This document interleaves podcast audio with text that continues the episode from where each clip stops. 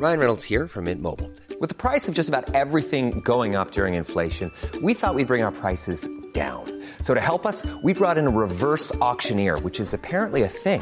Mint Mobile unlimited premium wireless. Ready to get 30, 30, bit to get 30, bit to get 20, 20, 20, bit to get 20, 20, bit to get 15, 15, 15, 15 just 15 bucks a month. So, Give it a try at mintmobile.com slash switch. $45 upfront for three months plus taxes and fees. Promo for new customers for limited time. Unlimited more than 40 gigabytes per month. Slows. Full terms at mintmobile.com.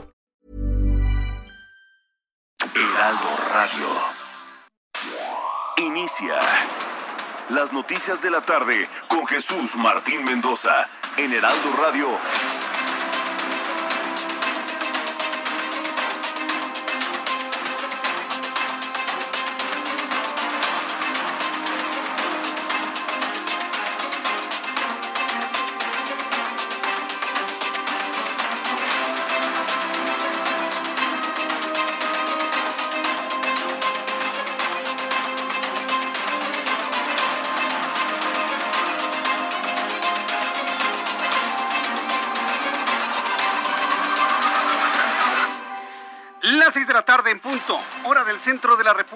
Bienvenidos, muy buenas tardes. Iniciamos el Heraldo Radio correspondiente este viernes 23 de julio del año 2021. Hoy en nuestra transmisión completamente normal eh, desde la capital de la República y por supuesto nuevamente enviando un caluroso saludo a todos nuestros amigos que nos escuchan ya desde ayer con una gran intensidad y una gran cantidad de personas en la ciudad de San Antonio, Texas, a través del 1520 de amplitud modulada. Para todas las personas que nos escuchan en el radio de su automóvil, que por cierto nuestra emisora en el 1520 del Heraldo y Now Media se escucha, bueno, no parece amplitud modulada, tiene una calidad extraordinaria, por cierto, la tecnología que ha aplicado para la transmisión de amplitud modulada Now Media de Juan Guevara. Desde aquí, mi querido Juan, un fuerte abrazo. Me has impresionado con la calidad de la señal de las emisoras de amplitud modulada allá en los Estados Unidos. Impresionante. ¿eh? Una calidad en AM, porque aquí en México usted y yo sabemos que la amplitud modulada tiene sus ruiditos y demás. No, allá haga de cuenta que está escuchando una emisora en frecuencia modulada. Súbale el volumen a su radio en todo el país y en los Estados Unidos que le tengo un resumen con las noticias más importantes hasta este momento. Por segundo día consecutivo, México rebasa la barrera de los 16 mil contagiados de COVID-19 para un solo día, luego de que este viernes aumentó más la cifra diaria. Hoy se suman a la lista de contagiados acumulados 16.421 mexicanos para llegar a un total acumulado de 2.726.160 mientras que la cifra de mexicanos fallecidos ha llegado a 237.954, luego de informarse de la muerte de 328 mexicanos en las últimas 24 horas. Esta situación agudiza la tercera oleada de la pandemia en donde ha destacado sin duda alguna el virus Delta, el virus de SARS-CoV-2 en su mutación que se conoce como Delta. Increíble. ¿Sabe cuáles son las zonas más azotadas? Las zonas turísticas. ¿Quiénes van a Los Cabos? ¿Quiénes van a Cancún? Son los más afectados por esta eh, variante del coronavirus que se conoce como variante Delta. No se confíe, la gente está enfermándose de una manera importante, grave. Se sienten mal las personas, en fin. Yo le invito a que tome precauciones, a que no se confíe. Nadie se debe confiar en estos momentos de pandemia en la República Mexicana y no soy yo el que lo dice. ¿eh? La Organización Panamericana de la Salud considera que México en este momento es de los países más azotados por la pandemia. ¿Por qué? Porque somos una bola de irresponsables. Y lo tengo que decir con toda claridad. En México somos profundamente irresponsables.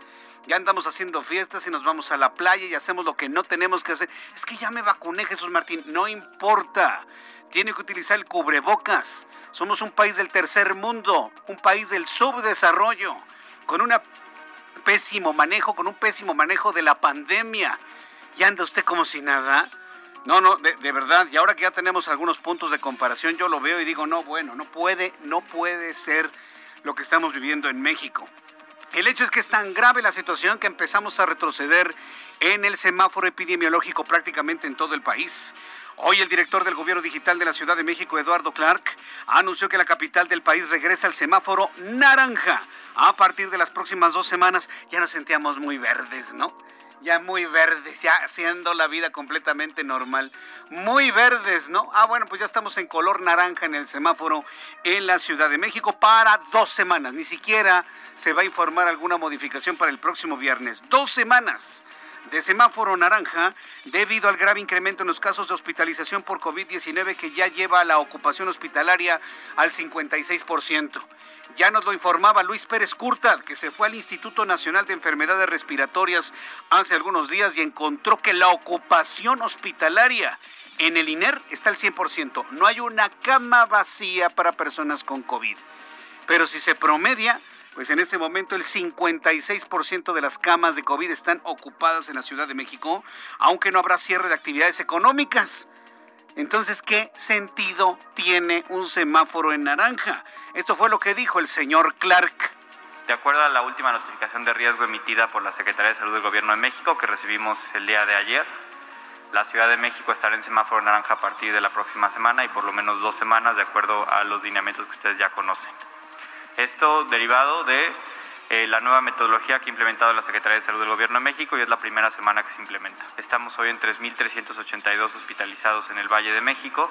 Es un aumento de 844 comparado a los 2.538 de hace una semana. Y en este momento tenemos una capacidad actual de camas eh, de 6.042, estamos al 56% de ocupación.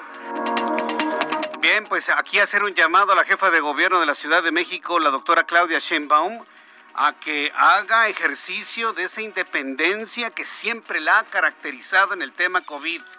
Hoy más que nunca necesitamos su independencia y las decisiones que de manera autónoma ha tomado la jefa de gobierno para proteger la salud de los habitantes de la Ciudad de México. Hoy se vuelve urgente, sobre todo más que indispensable. Más de este resumen de noticias, quiero informarle que el gobernador del Estado de México, Alfredo del Mazo, anunció que la entidad también retrocede al semáforo naranja a partir de la próxima semana debido al aumento de los casos y hospitalizaciones por la variante Delta de coronavirus, por lo que llamó a los mexiquenses a mantener la responsabilidad ante la emergencia sanitaria que obligará a reducir los aforos en la mayoría de las actividades hasta en un 50%. Este es el gobernador, es la voz del gobernador Alfredo del Mazo. En el Estado de México, la próxima semana pasamos a semáforo color naranja.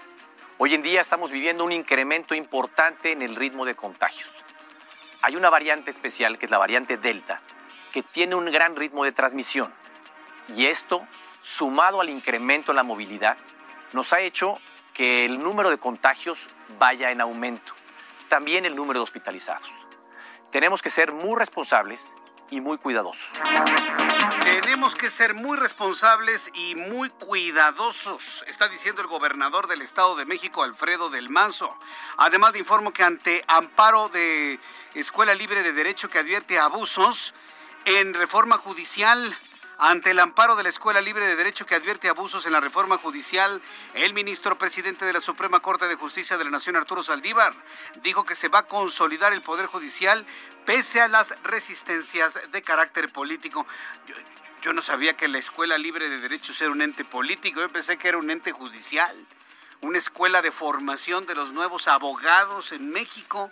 Miren nada más que descubrimiento. Ahora resulta que la Escuela Libre de Derecho es una especie de partido político.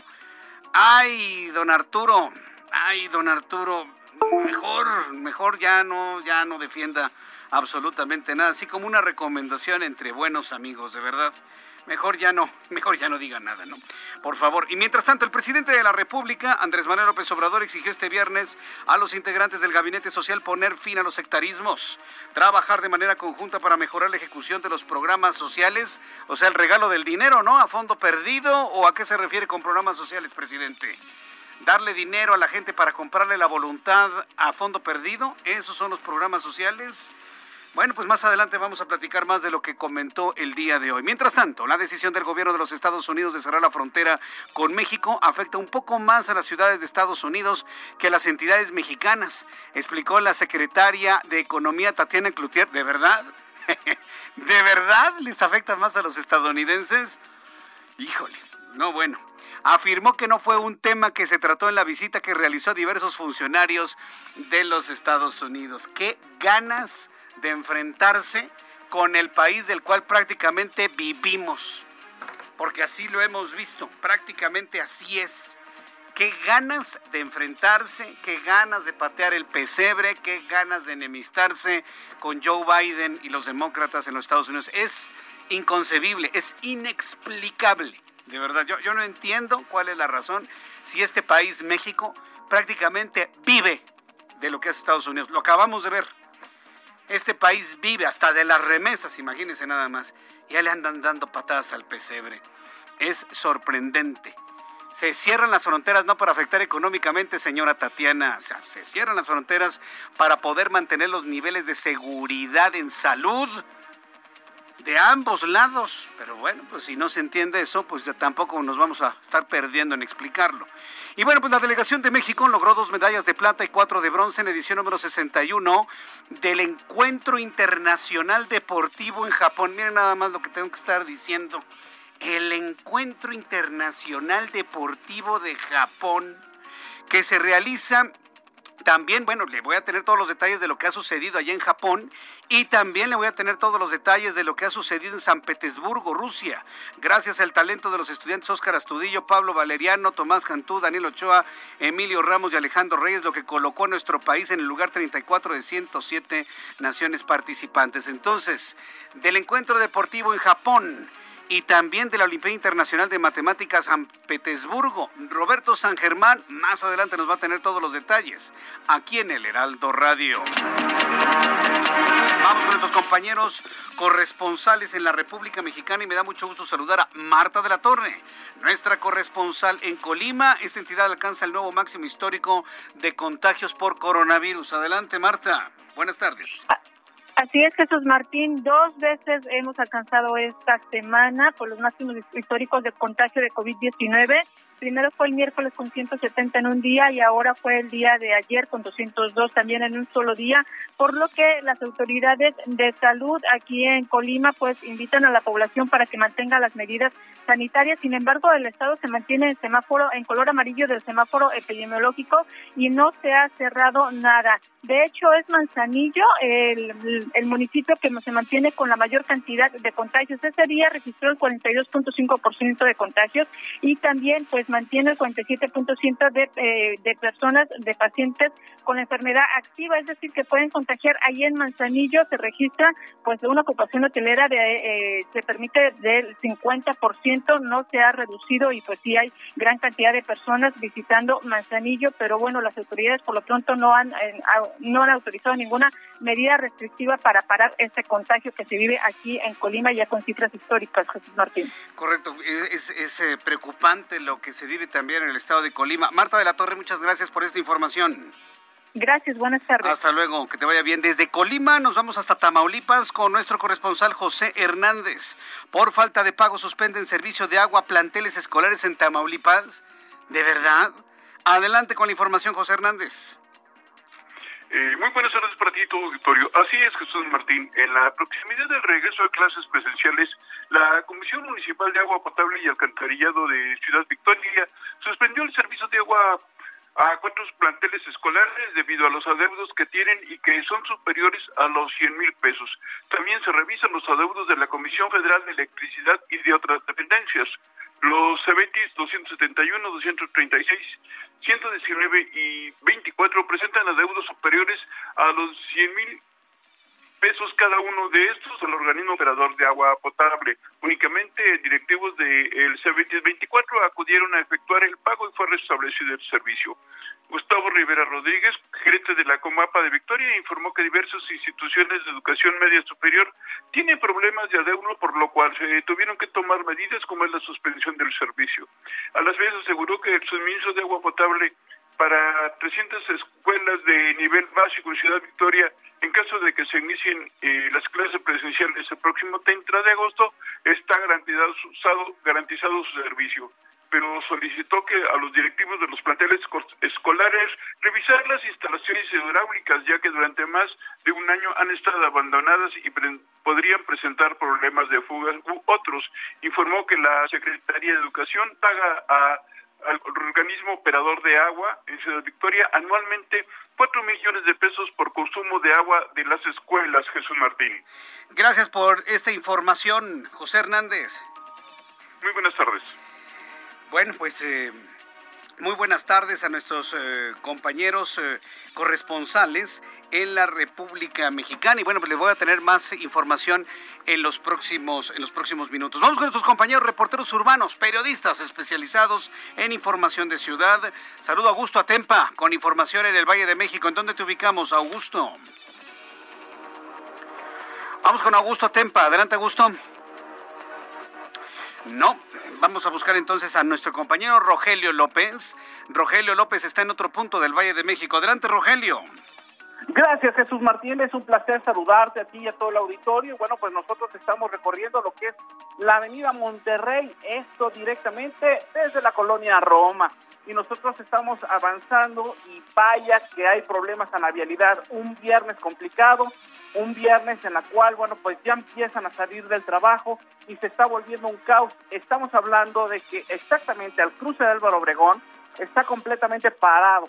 No vamos a poder avanzar cuando ya nuevamente estamos con la luz roja de los semáforos y bueno, poco a poco vamos a ir avanzando y pasando o superando lo que es la avenida de los insurgentes.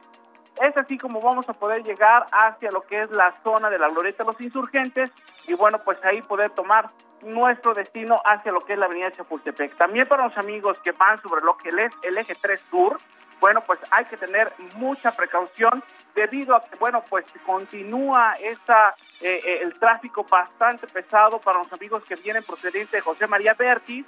Y bueno, pues así al llegar hasta lo que es la Avenida de los Insurgentes también está complicado debido a la carga de vehicular que tenemos en la zona. Jesús Martín, este es mi reporte. Muchas gracias por esta información. Rogelio López, gusto en saludarte. Buenas tardes. Continuamos pendientes. Vamos ahora sí con mi compañero Augusto Atempa. ¿En dónde te ubicamos, Augusto? Adelante. Jesús Martín, excelente tarde. Déjame platicarte. Me encuentro en el Hospital General de Zona 1, doctor eh, Rodolfo Antonio de Muchas Macías, el hospital conocido como el Hospital de los Venados. Y es que este hospital, este nosocomio que es híbrido, por así decirlo, de Augusto Atempa, en unos instantes vamos a tener una, línea más estable, evidentemente, para saber lo que está ocurriendo. Por lo pronto vamos con Daniel Magaña, en otro punto del Valle de México. Adelante, Daniel, qué gusto saludarte, bienvenido. ¿Qué tal, Jesús Martín? Muy buena tarde, te saludamos con agrado. Bueno, pues una tarde pues agradable, en la cual no tenemos lluvia, más bien, bueno, pues tenemos pues eh, bastante sol para las personas que utilizan en este momento la calzada ermita. Nos ubicamos al cruce de la calle de General Radamés Gaxiola, aquí en la colonia Escuadrón 201. Lo de carga vehicular, sobre todo personas que utilizan la calzada ermita para desplazarse hacia la zona oriente. Hay que recordar que en algunos tramos de la calzada ermita, un poco más adelante, al descender de este puente vehicular, la zona de la estación del metro Tralilco, pues ahorita pues sin operación, la línea 12, pero bueno, pues los camiones que están brindando el servicio especial, bueno, pues generan algunas complicaciones para poder incorporarse hacia la zona de Ermita, la zona de la avenida Tláhuac, que es parte de lo que ocurre. Y bueno, pues vamos a continuar atentos. Jesús Martín, muy buena tarde. Muchas gracias por la información, Daniel Magaña.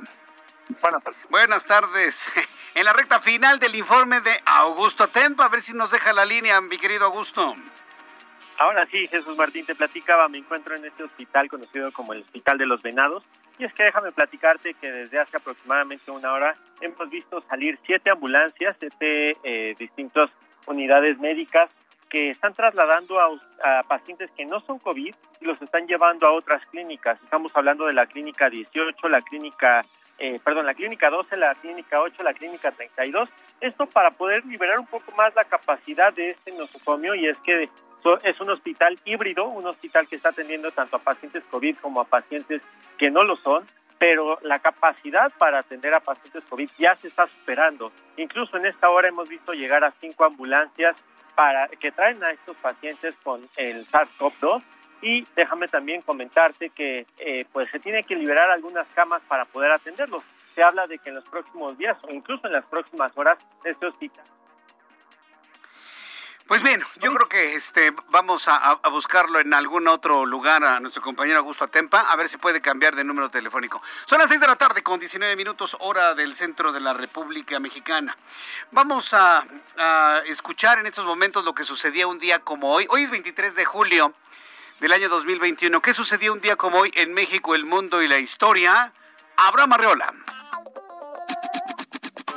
Amigos, esto es un día como hoy en la historia. 23 de julio 1973. En Estados Unidos, el presidente estadounidense, pues sínimo que qué, Richard Nixon, se niega a entregar las grabaciones que le implican en el caso Watergate. 2004. La revista Science publica la creación de una nueva vacuna contra la bacteria de la influenza tipo B la cual causa neumonía. Fíjate, tenemos un historial de vacunas contra las enfermedades pulmonares. Bueno, que afectan a los pulmones, ustedes me entienden, para no cantinflear de más. Año 2010, la banda One Direction fue oficialmente formada, así que si a ti te encantaba One Direction, uh, pues ya tienes tus añitos porque esta banda ya hasta se separó. Pero eso no importa porque la música se lleva en el corazón. Además, hoy en México es el Día del Geógrafo. ¡Wow! Abrazo a los geógrafos. ¡Wow! Amigos, esto fue un día como hoy en la historia. ¡Feliz viernes! Bien, gracias por la información, gracias a, nuestro compañero Abraham Arreola por las, eh, la información que nos tiene sobre las efemérides del día de hoy. Ya son las 6 de la tarde con 20 minutos, hora del centro de la República Mexicana. Bien, vamos a revisar algunas de las, de las noticias importantes de este día. Ah, pues vamos con el clima, ¿no? Vamos una vez con el pronóstico del tiempo para las siguientes horas. El Servicio Meteorológico Nacional, que depende de la Comisión Nacional del Agua, nos informa cómo nos va a tratar el tiempo durante las próximas horas. Tenemos la onda tropical número 14, canales de baja presión e inestabilidad superior.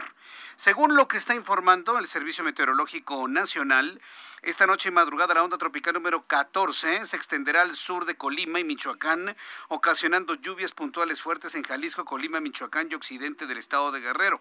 Un canal de baja presión sobre la Sierra Madre Occidental e inestabilidad de niveles altos de la atmósfera van a provocar lluvias puntuales muy fuertes en Sonora, en Chihuahua, en Durango, en Sinaloa y Nayarit, además de chubascos en Baja California, Coahuila y Zacatecas.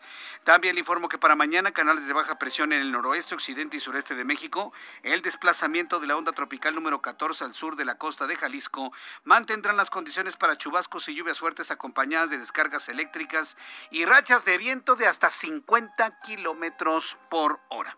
Bueno, pues ya una vez con estos elementos atmosféricos le doy a conocer el pronóstico del tiempo para las siguientes ciudades, amigos que nos escuchan. En Acapulco, Guerrero, temperatura en este momento 31, nubladísimo Acapulco, con una temperatura mínima para mañana de 25, una máxima de 32, va a mejorar mucho mañana. En Guadalajara, mínima 16, máxima 28. Amigos que nos están escuchando en la ciudad de Cuernavaca, Morelos, 27 grados en este momento, mínima 14, máxima 28. En Hermosillo, Sonora, qué calor, 35 grados en este momento, mínima 27, máxima 35. En Colima, llueve en Colima, mínima 21, máxima 31 y con tormenta eléctrica allá en Colima, 24 grados la temperatura en este momento y aquí en la capital de la República. El termómetro en este momento está en 23 grados, la mínima mañana al amanecer en 11 y la máxima alcanzará 24 grados Celsius.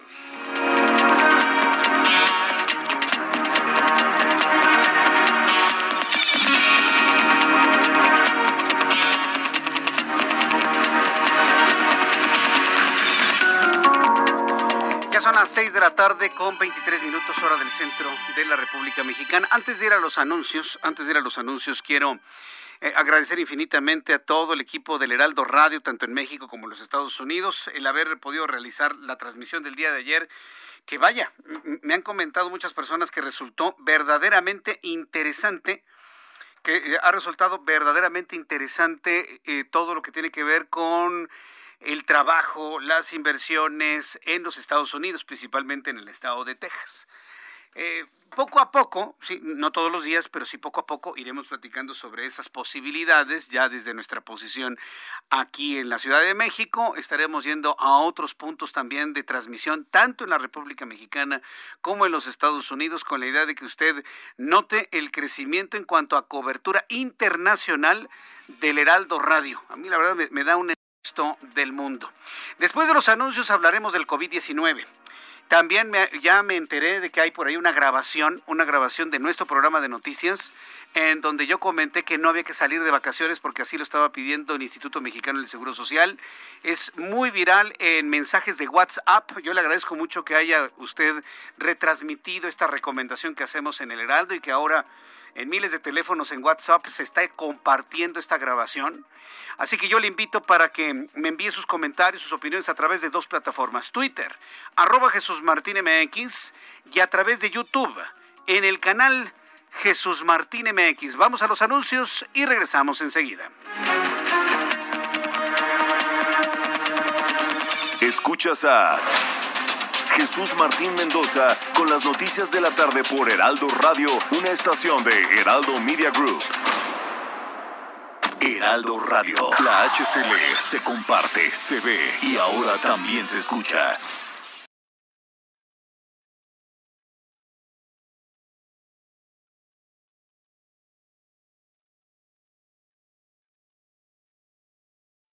Heraldo Radio 98.5 FM, una estación de Heraldo Media Group, transmitiendo desde Avenida Insurgente Sur 1271, Torre Carrachi, con 100.000 watts de potencia radiada. Escucha las noticias de la tarde con Jesús Martín Mendoza. Regresamos.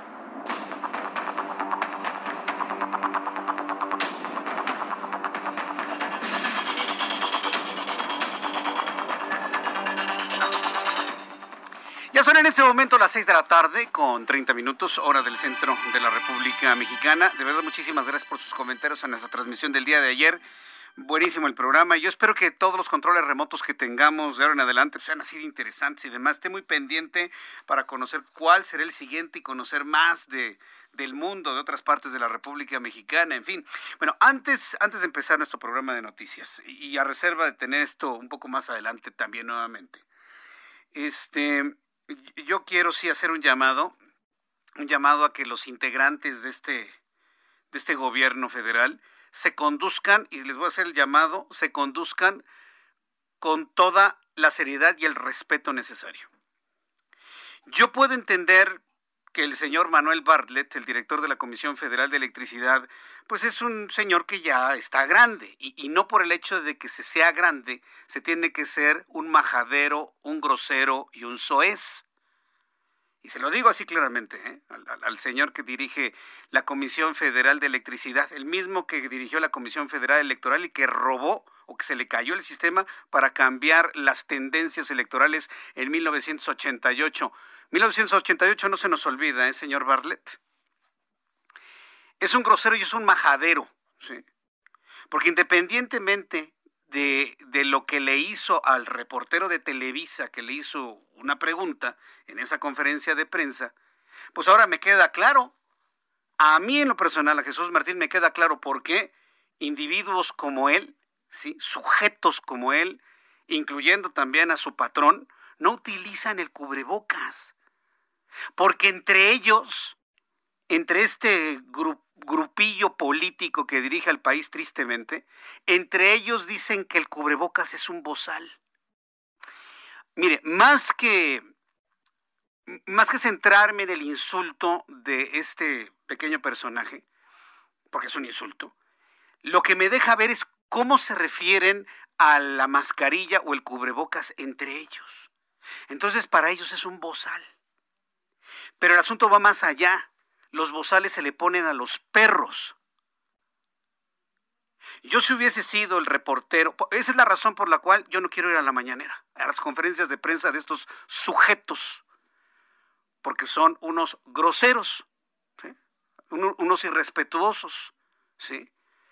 Entonces, yo si hubiese sido ese reportero de Televisa, yo le hubiera dicho al señor, ¿sabe qué? Yo no me quito el bozal, primero porque no soy un perro, Y en segundo lugar, me estoy cuidando de que no me contagie su coronavirus. Y en tercer lugar, aquí está el micrófono, yo me retiro.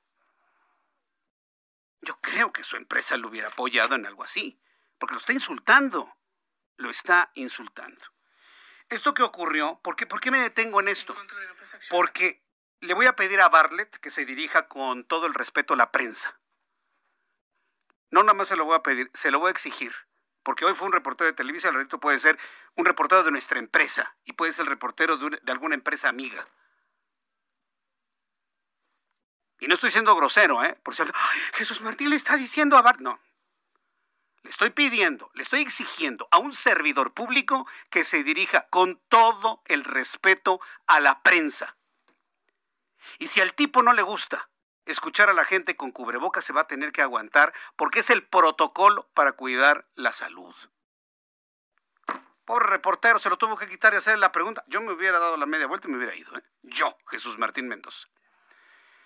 ¿Lo tenemos desde que pregunta el, reportero? Sí. A ver, vamos a escuchar lo que sucedió en este momento, que se convierte en noticia, pero que sí nos da pie no a pedirle ni a suplicarle, a exigirle a Bartlett que respete a la prensa, respete a los reporteros y respete a la gente en este país. Si así se lleva él entre su gente, entre su familia y sus colaboradores, ese es su asunto. Pero hacia afuera, le vamos a pedir de la manera más atenta, se conduzca con decoro, con educación y con respeto. ¿Quiere escuchar lo que pasó? Escúchalo usted mismo. En contra de la empresa Axiola, ¿van a acudir a la acción penal? A ver, les voy a contar una cosa. Con el bozal no se oye ni se entiende.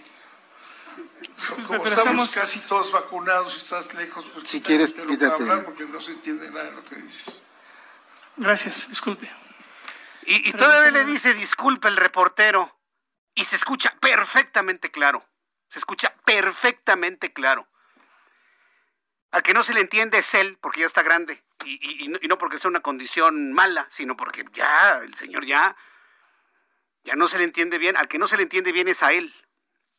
No, no, no, no. Lo que escuchamos hoy, verdaderamente, este, si él trata así a su gente, que la trate así. Si él trata así a su familia, hágalo con su familia.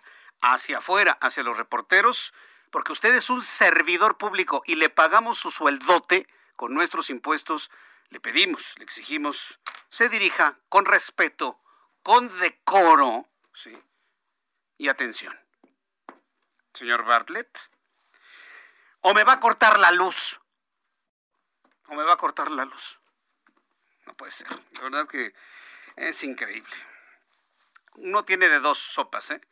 O hacerle ver a un servidor público que es un servidor público, o sea, un sirviente de la nación, un servidor, un sirviente, está a las órdenes de uno, él está contratado para administrar nuestra empresa de luz. O la otra es, la otra es quedarnos callados, ¿no? Y que sigan estos con esa soberbia, tratando con la punta del pie a quien se les ponga enfrente. No, señores. No. Simple y sencillamente, no. Bien, vamos a continuar con la información aquí en el, en el Heraldo Radio. Híjole, es que no, no, es que de verdad, de verdad está como para, para enojarse este asunto. Pero en fin, Vamos a entrar en comunicación con Patricio González, presidente de la Asociación de Bares y Restaurantes del Estado de México. Y es que ya le informamos que a partir del lunes 26 de julio el Estado de México retrocede a semáforo naranja, igual que la Ciudad de México por dos semanas, con lo que los restaurantes podrán cerrar a las cero horas de lunes a domingo con un aforo solo del 50% en interiores y exteriores y solo se permite música ambiental. Patricio González, gracias por tomar la comunicación. Muy buenas tardes. Jesús Martín, muy buenas tardes a ti y a todo el auditorio. El elevar el color naranja en el semáforo, ¿qué, tanto les está afectando a los bares y a los restaurantes? Pues mira, nos afecta en primer lugar el aforo. Teníamos nosotros el semáforo amarillo que está hasta el día domingo de esta semana, el 70% para ocupar en interiores y en exteriores.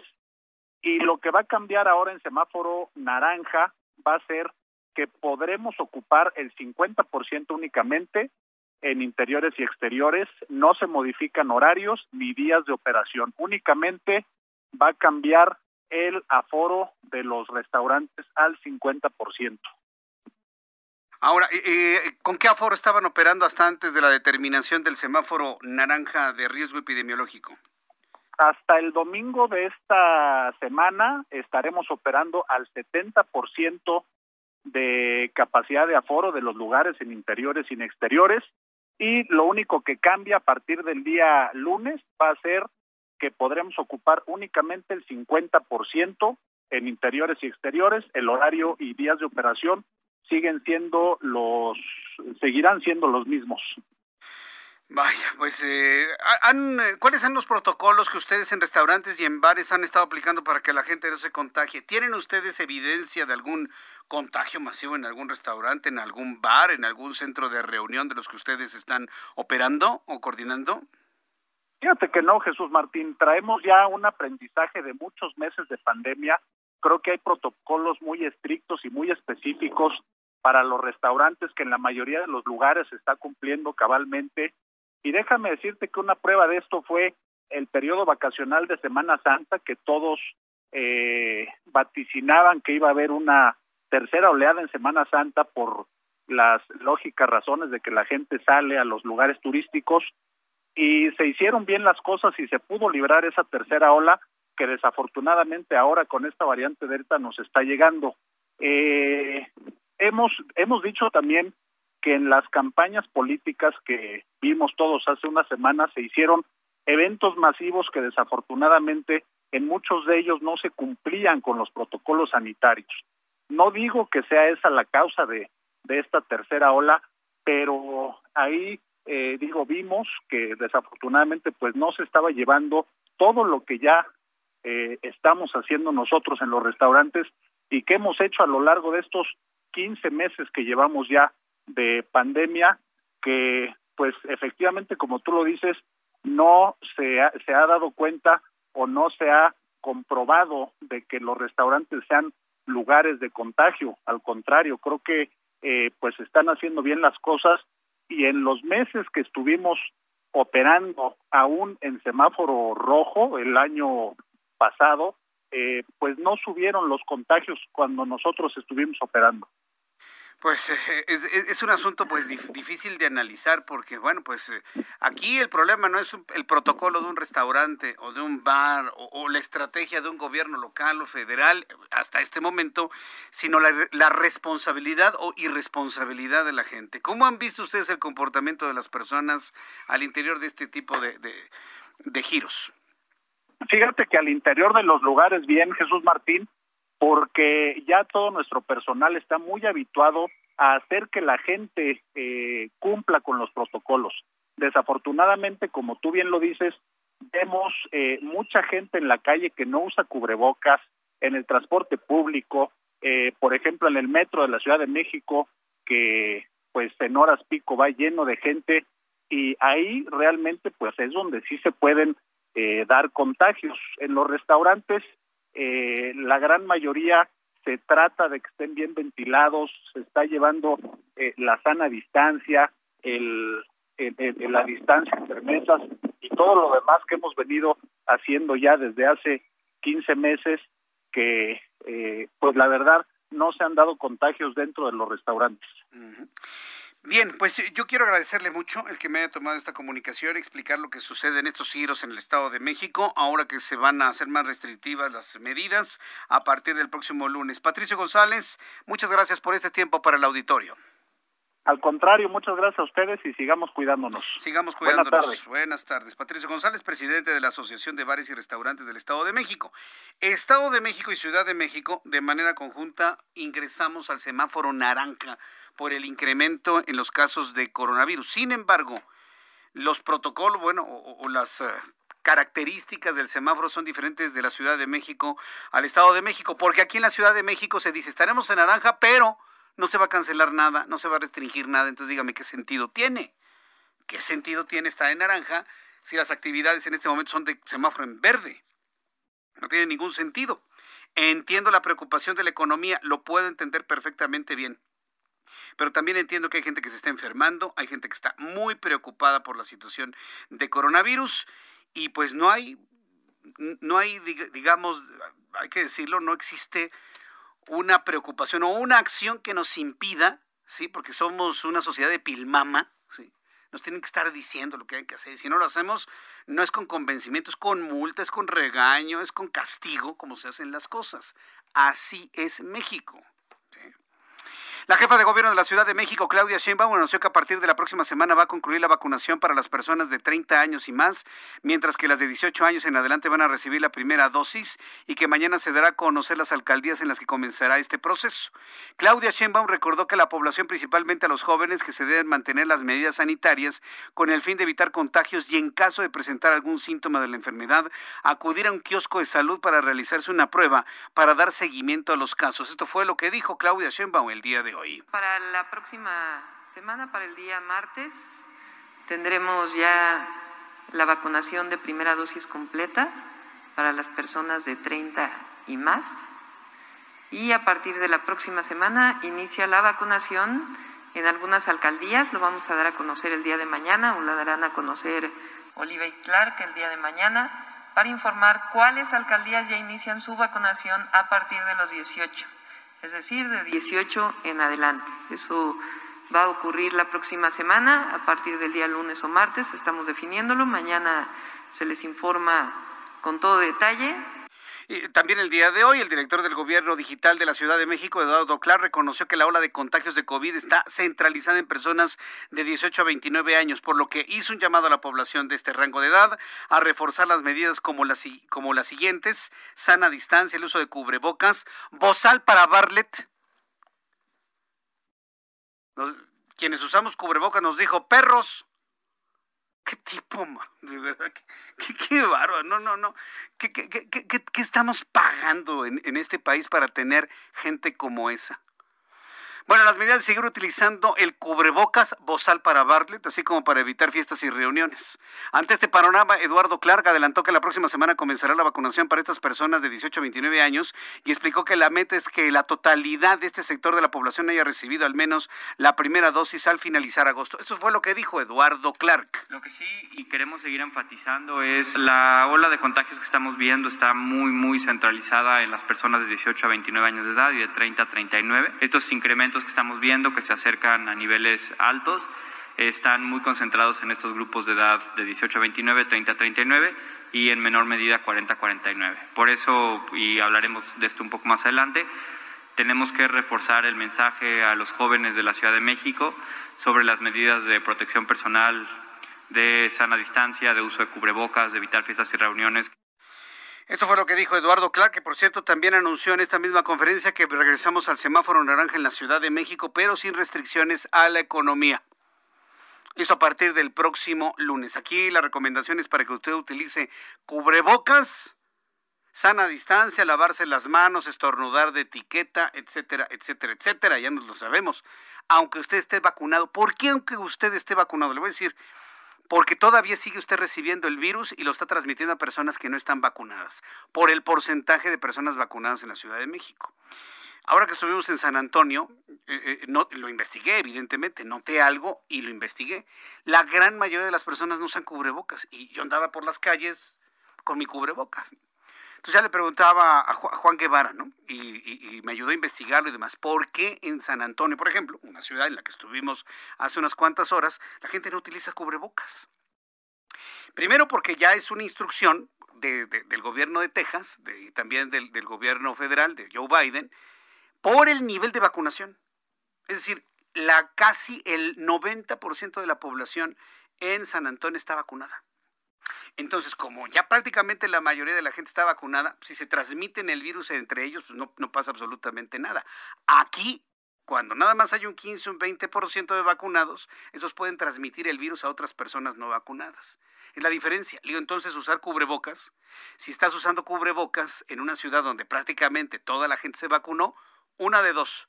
O estás enviando el mensaje que no estás vacunado, o estás enviando el mensaje que te acabas de recuperar. Y sí, sí, varias personas con cubrebocas, pero eran las menos. Entonces yo entiendo que ciudades como la Ciudad de México buscan un fenómeno como ese, como el que se vive en una ciudad de un país del primer mundo como es San Antonio. ¿Qué tan lejos estamos de ello? Estamos muy lejos todavía muy, muy, muy lejos, lamentablemente.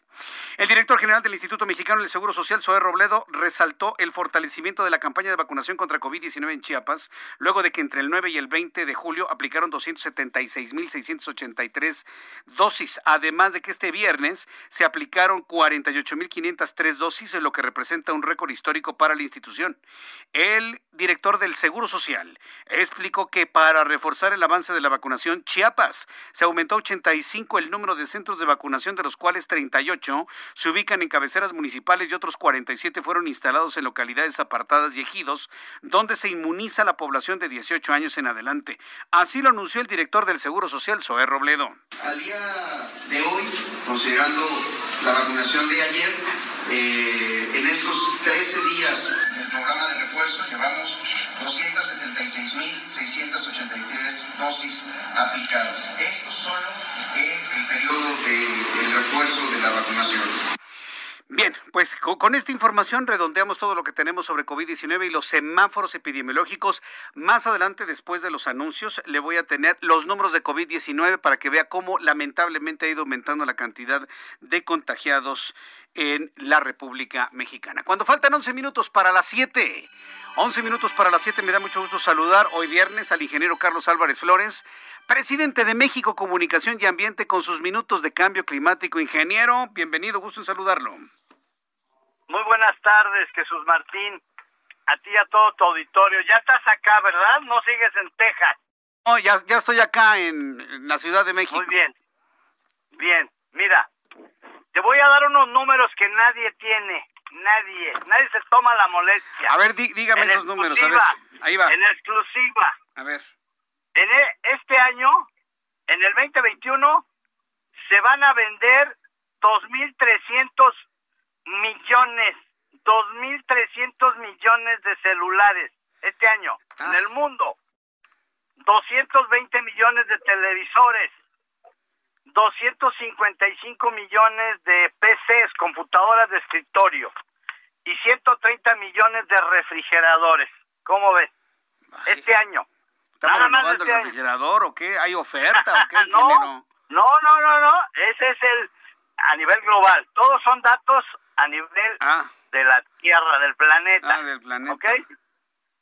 Y el año pasado reportaron 53.4 millones de residuos sólidos, perdón, electrónicos y eléctricos. Más o menos de esos 53.4 millones, unos 30 son electrónicos y los demás son eléctricos, ¿verdad? Porque el refrigerador es eléctrico, la estufa y otras cosas, el horno, son eléctricos, pero los electrónicos me refiero, pues, a la PC, a las tabletas, los celulares, ¿verdad? Las pantallas. Entonces, el tema es que México, a pesar de que genera solamente, ¿verdad? 1.17 millones de toneladas cada año y más o menos unas 500 mil de electrónicos, el problema que tenemos en México es que ya sabes que la informalidad es lo que se da en México en todo, en todo. México tiene más dinero en la economía informal que en la formal, así, así como suena, ¿verdad? Entonces, ¿qué pasa con los residuos? Bueno, primero, pues no hay dónde ponerlos, no hay centros de acopios permanentes, no campañas. Ya ves que va a haber un reciclatón el domingo. No, no, no, no, no. Necesitamos centros de acopio permanentes para que tú lleves tu celular, tu todo lo que tienes ahí guardado, mi querido Jesús, aquel televisor de 1990, hay que llevarlo a un centro de acopio. Bueno, eso es el reto de los gobiernos locales, porque estos residuos, de acuerdo con nuestra ley general para la prevención y gestión integral de los residuos en México, dice que son residuos de manejo especial, aunque, aunque algunos componentes que están dentro de estos equipos son peligrosos, ¿verdad? Arsénico, níquel, plomo, cadmio. También hay oro, plata, paladio, pero también hay mercurio. Y hay plásticos que tienen retardantes de flama, como el polibromo difenil éter, que es altamente tóxico. Entonces, en tanto los gobiernos locales no establezcan su plan de manejo que implica la instalación de centros de acopio permanentes y la promoción del reciclaje, desensamble y aprovechamiento de estos aparatos, una vez que ya no funcionan, ya ves que tienen lo que se llama la obsolescencia programada, ¿verdad? No, ya no jala, ¿cómo que no jala? Oye, pero no me lo pueden arreglar, no se puede. Compren otro. Ah, bueno. Ese es un tema sí. complicado todavía. Obligarlos a que nos dieran celulares que nos duraran 20 años. Imagínate qué padre sería, ¿no? Sí, que tuviera tu celular y que tú supieras que le puedes cambiar las piezas, renovar y no, que te durara no sería 20 años. negocio, no sería negocio. Pues Entonces ya no es negocio. no. Bueno, entonces por eso los fabricantes tienen que ayudarnos también. O sea, entre todos, gobierno, fabricantes y nosotros, tenemos que llegar a un nuevo modelo de gestión que no es la que hoy hay en México, ¿eh? En la colonia Renovación en la Ciudad de México hay un grupo de unos 500 mexicanos que están desensamblando todos estos equipos, pero ahora sí que con las uñas, con las manos, ¿verdad? Bien, y ellos sacan lo que pueden y lo queman y lo prenden y, y lo hacen precariamente fuera de toda norma. Esos grupos informales no los debemos tener en México. Es el otro tema. Si quieres, lo seguimos la semana entrante. Ya se me acabó mi tiempo. Y seguimos hablando de ese tema. Correcto. De los informales, de cómo es que manejan indebidamente estos residuos electrónicos. Lo, lo platicamos la próxima semana y le agradezco mucho, ingeniero, como siempre, todas las semanas platicarnos de estos temas aquí en el Heraldo Radio. Fuerte abrazo, ingeniero. Muy buenas tardes. Buenas tardes, que le vaya muy bien. Y qué bueno que le entra al tema, ¿eh? De la gestión de estos residuos, porque hay unas empresas de telefonía celular, hay una de una manzanita, que a algunos, a algunos, a mí no, ¿eh? A algunos les obliga a cambiar teléfono todos los años. No, eso no puede ser. Voy a los anuncios, regreso con resumen de noticias, actualización de números de COVID aquí en el Heraldo. Escuchas a Jesús Martín Mendoza con las noticias de la tarde por Heraldo Radio, una estación de Heraldo Media Group. Heraldo Radio, la H que sí suena y ahora también se escucha.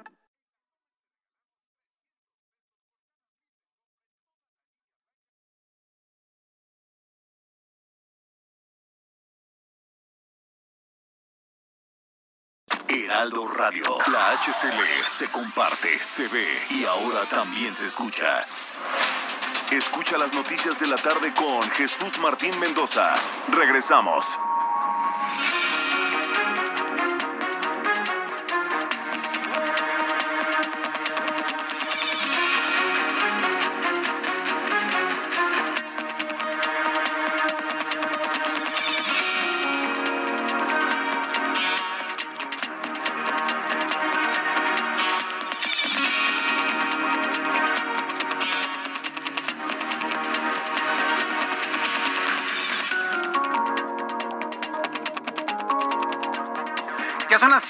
En punto, las 19 horas en punto hora del centro de la República Mexicana. Le presento un resumen con las noticias más importantes en el Heraldo Radio. En primer lugar, quiero informarle que en entrevista con el Heraldo Radio, el presidente de la Asociación de Bares y Restaurantes del Estado de México, Patricio González, explicó las modificaciones que tendrá este sector luego de que este viernes se anunció que la entidad mexiquense regresará semáforo naranja a partir de la próxima semana, por lo que los establecimientos deberán operar con un aforo máximo del 50%. Así lo explicó Patricio González, el líder de los restauranteros y bares en el Estado de México. Pues mira, nos afecta en primer lugar el aforo. Teníamos nosotros el semáforo amarillo que está hasta el día domingo de esta semana el 70% para ocupar en interiores y en exteriores. Y lo que va a cambiar ahora en semáforo naranja va a ser que podremos ocupar el 50% únicamente en interiores y exteriores. No se modifican horarios ni días de operación. Únicamente va a cambiar el aforo de los restaurantes al 50%.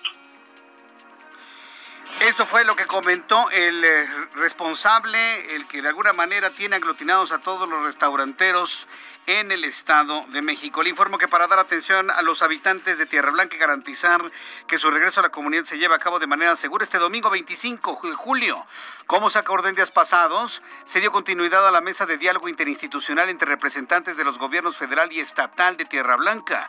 El objetivo es sentar las bases de un acuerdo de reconciliación entre los habitantes que se encuentran en esa comunidad. Le informo que la jefa de gobierno de la Ciudad de México, Claudia Sheinbaum, envió al Congreso de la ciudad una iniciativa con proyecto de decreto para transferir la facultad de para regular y operar y administrar los centros penitenciarios, centros de sanciones administrativas y de integración social a la Secretaría de Seguridad Ciudadana. El subsecretario de Derechos Humanos de Gobernación Alejandro Encina reveló que las cifras de personas desaparecidas en México se concentran en un 25% de mujeres de entre 15 y 19 años y que hasta la primera semana de abril de este año 85.053 personas han sido reportadas como desaparecidas. El Departamento de Seguridad Nacional de los Estados Unidos anunció que el presidente Joe Biden ordenó la cancelación de dos contratos para la construcción del muro fronterizo en Laredo, Texas, firmados por su antecesor, Donald Trump. El gobierno de Israel anunció este viernes un plan de reducción de emisiones de dióxido de carbono con el que pretende impulsar la transición verde de su economía y que será presentado el domingo ante el Parlamento. Estas medidas prevén una reducción del 85% de las emisiones del Estado hebreo antes del año 2050 en comparación con los niveles de 2015, con una disminución intermedia del 27% para 2030, según un comunicado del primer ministro Neftali Bennett y otros ministerios implicados en esta gran medida para alcanzarla en el año 2050. El presidente de Haití, Jovenel Moïse, asesinado el 7 de julio por un grupo armado en su residencia de Puerto Príncipe, fue sepultado este viernes en medio de una ceremonia privada en su ciudad natal, Cap Haitien, en el norte del país caribeño. Son las noticias, son las noticias en resumen. Le invito para que siga con nosotros. Le saluda Jesús Martín Mendoza.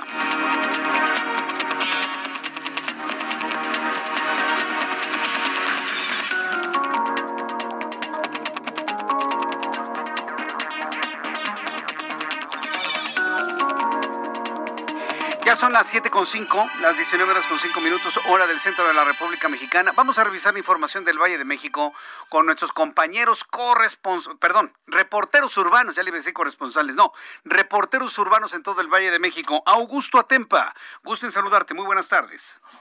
Excelente tarde, Jesús Martín, te platico. Comenzamos a recorrer el circuito interior. Esto es su tramo del circuito bicentenario que va desde el Barranca del Muerto hasta Calzada de Tlalpan tenemos algo de carga vehicular para todos aquellos que, se que transitan hacia el oriente de la ciudad.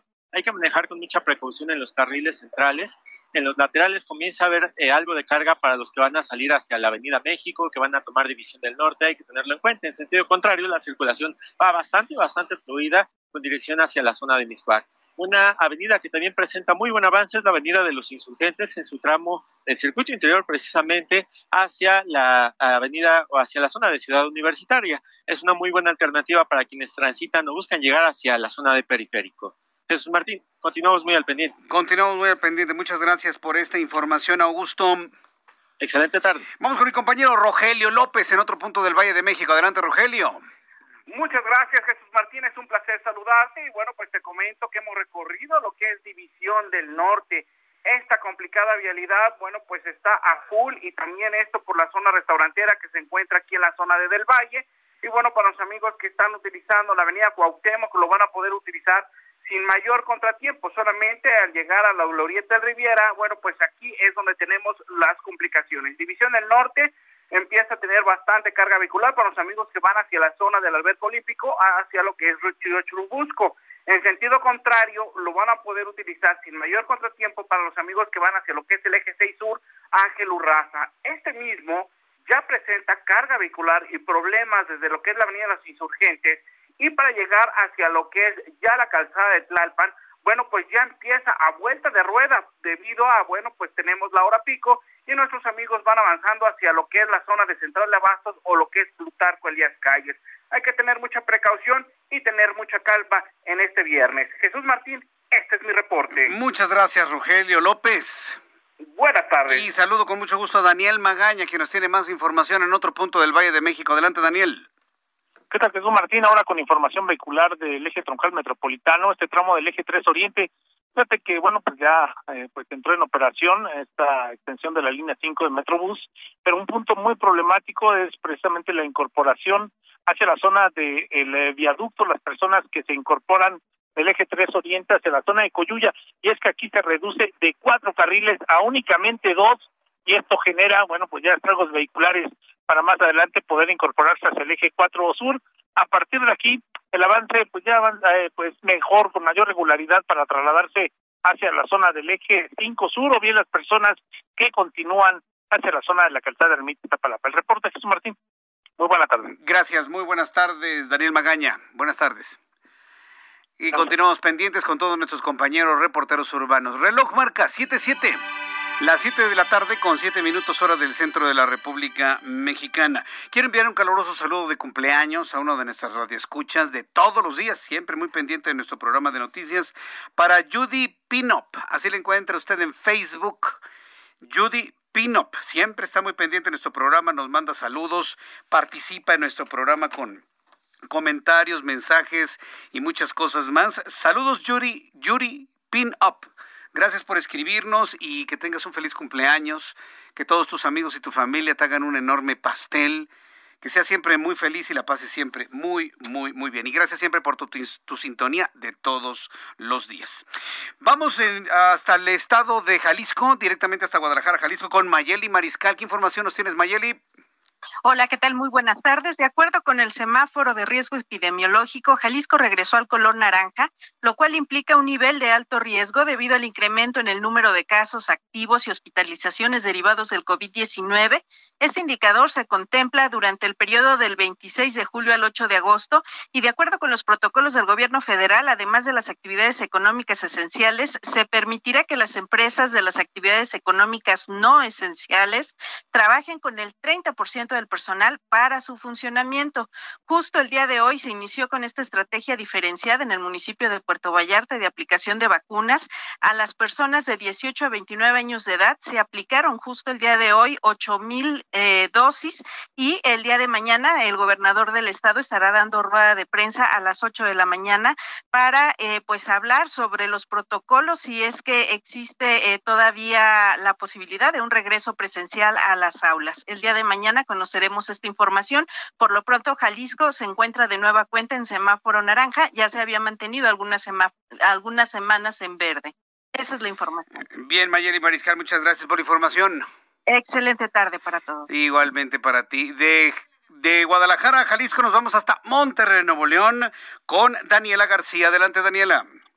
¿Qué tal, Jesús Martín? Muy buenas tardes. Pues hoy, eh, ayer se dio a conocer que el grupo de 25 a 44 años de edad en Nuevo León son los más vulnerables a contagiarse y fallecer de COVID-19, por lo que el gobernador del estado, Jaime Rodríguez Calderón, pidió a la Secretaría, a la Secretaria de Gobernación, Olga Sánchez Cordero, dar la oportunidad de que se les vacune incluso en los lugares de trabajo. Hay que recordar que Bronco participó en la reunión que sostuvieron los gobernadores con Sánchez Cordero y también el subsecretario de Salud, Hugo López Gatel, ahí pues donde hablaron de la Estrategia Nacional de Vacunación. El mandatario eh, les hizo saber que en el caso de Nuevo León, el índice de contagios más alto se está presentando en personas de 25 a 44 años de edad, lo que confirman los datos de la Secretaría de Salud del Estado, señalando a este grupo de edad el más vulnerable el día de hoy, por lo que urgió a comenzar la vacunación en este grupo de edad. Les propuso, entre otras cosas, reconsiderar que la vacunación se hiciera en las propias plantas de trabajo para avanzar más rápido. Destacó también que buscan aprovechar lo que él dice, la generosidad de los empresarios que se tiene en el Estado para lograr tener más vacunas y agilizar así la recuperación económica en la entidad. Desde el año pasado, hay que recordar, los empresarios se mostraron eh, pues dispuestos a colaborar en el proceso de vacunación e incluso algunas empresas se utilizan ya como sedes de la, de la jornada de vacunación que organiza eh, pues la brigada Correcaminos. Sin embargo, es más bien que prestan sus espacios, pero lo que están pidiendo actualmente es que se les permita ayudar a coordinar o incluso hacerse de vacunas para empezar a vacunar a sus trabajadores. Jesús Martín. Bien, pues eh, estaremos muy atentos de todo este proceso de vacunación allá en Monterrey. Muchas gracias, Daniela. Muy buenas tardes. Hasta luego, muy buenas tardes. Nuestra compañera Daniela García desde Monterrey, Nuevo León. Son las 7 con 11. Las 7 con 11, hora del centro de la República Mexicana. Bien, en las noticias que le estoy compartiendo el día de hoy, por cierto, hoy en nuestro viernes de movilidad, porque hoy es nuestro viernes de movilidad, voy a conversar más adelante con Valentina Delgado, directora de Seguridad Vial y Seguimiento a la Información de la Secretaría de Movilidad de la Ciudad de México. Vamos a hablar de la licencia obligatoria para motocicletas. A ver, mucha atención a quienes tengan motocicletas, porque también hay personas que usan motocicletas, que llevan su radio con su audífono. Yo no soy mucho de la idea de que se usen audífonos en las motos o en las bicicletas, porque el oído es un, eh, es un sentido importantísimo para el manejo de cualquier vehículo, ¿eh? desde patines, patineta, bicicleta, motocicleta, auto. El ir con los oídos despejados es importantísimo cuando se maneja cualquier vehículo, porque le advierte usted de cualquier tipo de peligro. Sí se va en contacto con el entorno y también el oído es una forma en la cual estamos en contacto con el entorno para poder manejar ágil y poder evitar peligros. Eso lo debe usted saber. Pero bueno, si hay alguien que en motocicleta nos está escuchando, pues eh, yo les invito a que estén muy pendientes eh, más adelante para hablar sobre la licencia obligatoria para motos en la Ciudad de México licencia obligatoria para motos en la Ciudad de México. Quiero informar que un juez federal ordenó dar vista al Ministerio Público de la Federación para que investigue a los integrantes de la Junta de Asistencia de Puebla, quienes fueron acusados por su contraparte, con su contraparte de mentir y tomar por la fuerza el campus de la Universidad de las Américas Puebla como parte de la disputa de la familia Jenkins. El pasado 29 de junio, autoridades de la Ciudad de México y de Puebla tomaron las instalaciones de la Universidad de las Américas en cumplimiento de un mandato judicial en el que se ordenó restituir a la Fundación Universidad de las Américas la posesión jurídica y material de las instalaciones de la Universidad de las Américas. Es un super lío, ¿eh? Es un super lío. Yo espero la próxima semana volver a platicar con el rector de la Universidad de las Américas de Puebla, eh, Luis Ernesto Derbez. Él es el rector. Digo, yo, en lo personal le, tengo afecto, me, cae bien, ¿no? Armando Ríos Peter, pero la verdad es que él no es el rector, perdón, pero pues él no lo es. Él no lo es. Él no lo es. Yo sé que él pues hace lo que le están diciendo, ¿no? Pero pues no lo es, no lo es. Y un saludo para Armando Ríos Peter. Yo no sé por qué, cuál sea su interés de meterse en ese idiote, pero bueno, ahí está. Finalmente ya tendremos oportunidad de platicar con él una vez que todo este asunto se resuelva en favor de uno o en favor de otro, pero ya platicaremos finalmente con él. A pesar de las resistencias, vengan de donde vengan, seguiremos consolidando a un mejor poder judicial de la Federación.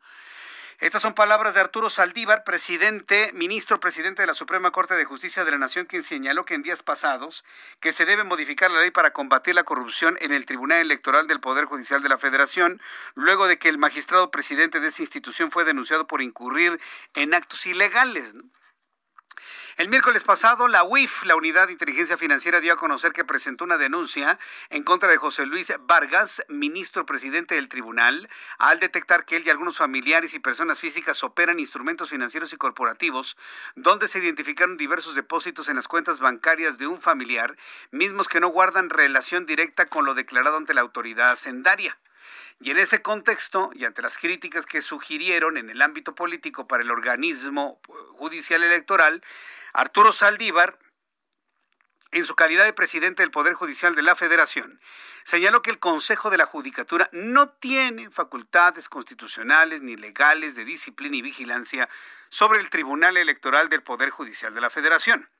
Es una anomalía en el diseño institucional que debe corregirse si se quiere un combate serio en contra de los abusos, de la corrupción y de la impunidad. Esto fue lo que comentó Arturo Saldívar, siempre muy encriptado, ¿no? Si me permite usted el término, ¿no? Muy encriptado en, su conceptualización. Es que, es que si un ministro, y no hablo concretamente de, de Arturo Saldívar, ¿no? Puede ser cualquiera, ¿no? Hablan de una manera mucho más sencilla, no, hombre, les va como en feria. Por eso, por eso el otro día, cuando un juez escribió una carta a un niño en un en un eh, español que puede entender, conmovió a toda la opinión pública. ¿Se acuerda usted de ese hecho? Ah, bueno.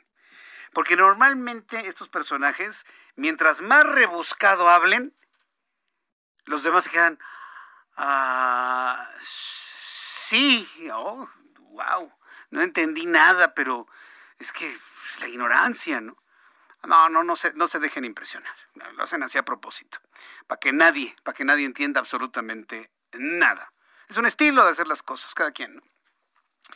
Bueno, en otros asuntos, el presidente de este país calificó de politiquería la sanción impuesta por el Instituto Nacional Electoral al gobernador electo de Nuevo León, Samuel García, y su esposa Mariana Rodríguez, al afirmar que los influencers como ella tienen derecho a participar en política e instó en que urge una renovación en las autoridades electorales como el INE y el Tribunal Electoral, según él, para que haya seriedad. Cuidado con estas declaraciones, ¿eh, Samuel? Abusado, ¿eh? A ver, Samuel, abusado.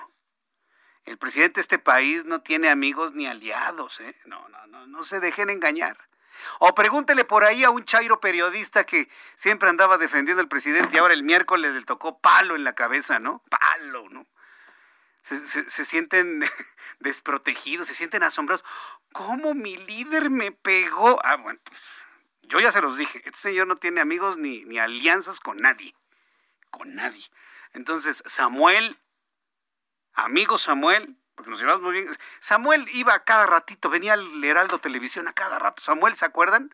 En mi programa de noticias, cuando empezábamos en Facebook y las primeras veces que entrábamos en el canal 10, lo teníamos aquí sentadito, a cada rato platicaba con él, en su calidad de senador de la República. Entonces, este, ahí andaba Samuel. Yo le diría a Samuel, no te, cuidado, eh, con estas declaraciones así como de mucho apoyo. No, no, no, no, no, no, no. Trae jiribilla, ¿eh? Bueno, vamos a escuchar lo que dijo el presidente de este país sobre lo sucedido a Samuel García, a su partido político, con las multas impuestas.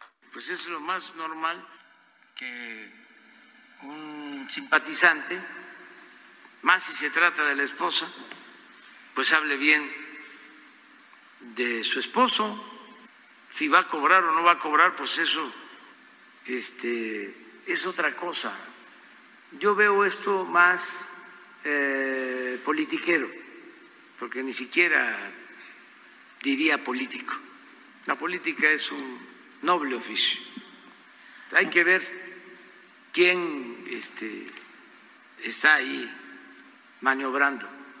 Por eso hay que renovar del INE y el tribunal, para que haya seriedad. Eh, sí, para que haya seriedad. Y bueno, ya saben, en estos discursos, no. La política es un noble oficio. No, como si fuera, como si fueran como si fuera Pedro Infante partiendo madera, ¿no? Mientras canta Amorcito Corazón chiflando, ¿no? Un noble oficio. Sí, exacto, no sean. Y lo mismo se dice del periodismo. Ah, es un oficio. No, son profesiones, señores. Los políticos en este país deben prepararse bien porque es una profesión ser político, una profesión. Y no con esto busco hacer menos a los oficios. Pero ser político es una profesión que requiere preparación continua. Igualmente en el periodismo se necesita preparación continua. No son oficios, son profesiones en todo el sentido de la, de la palabra.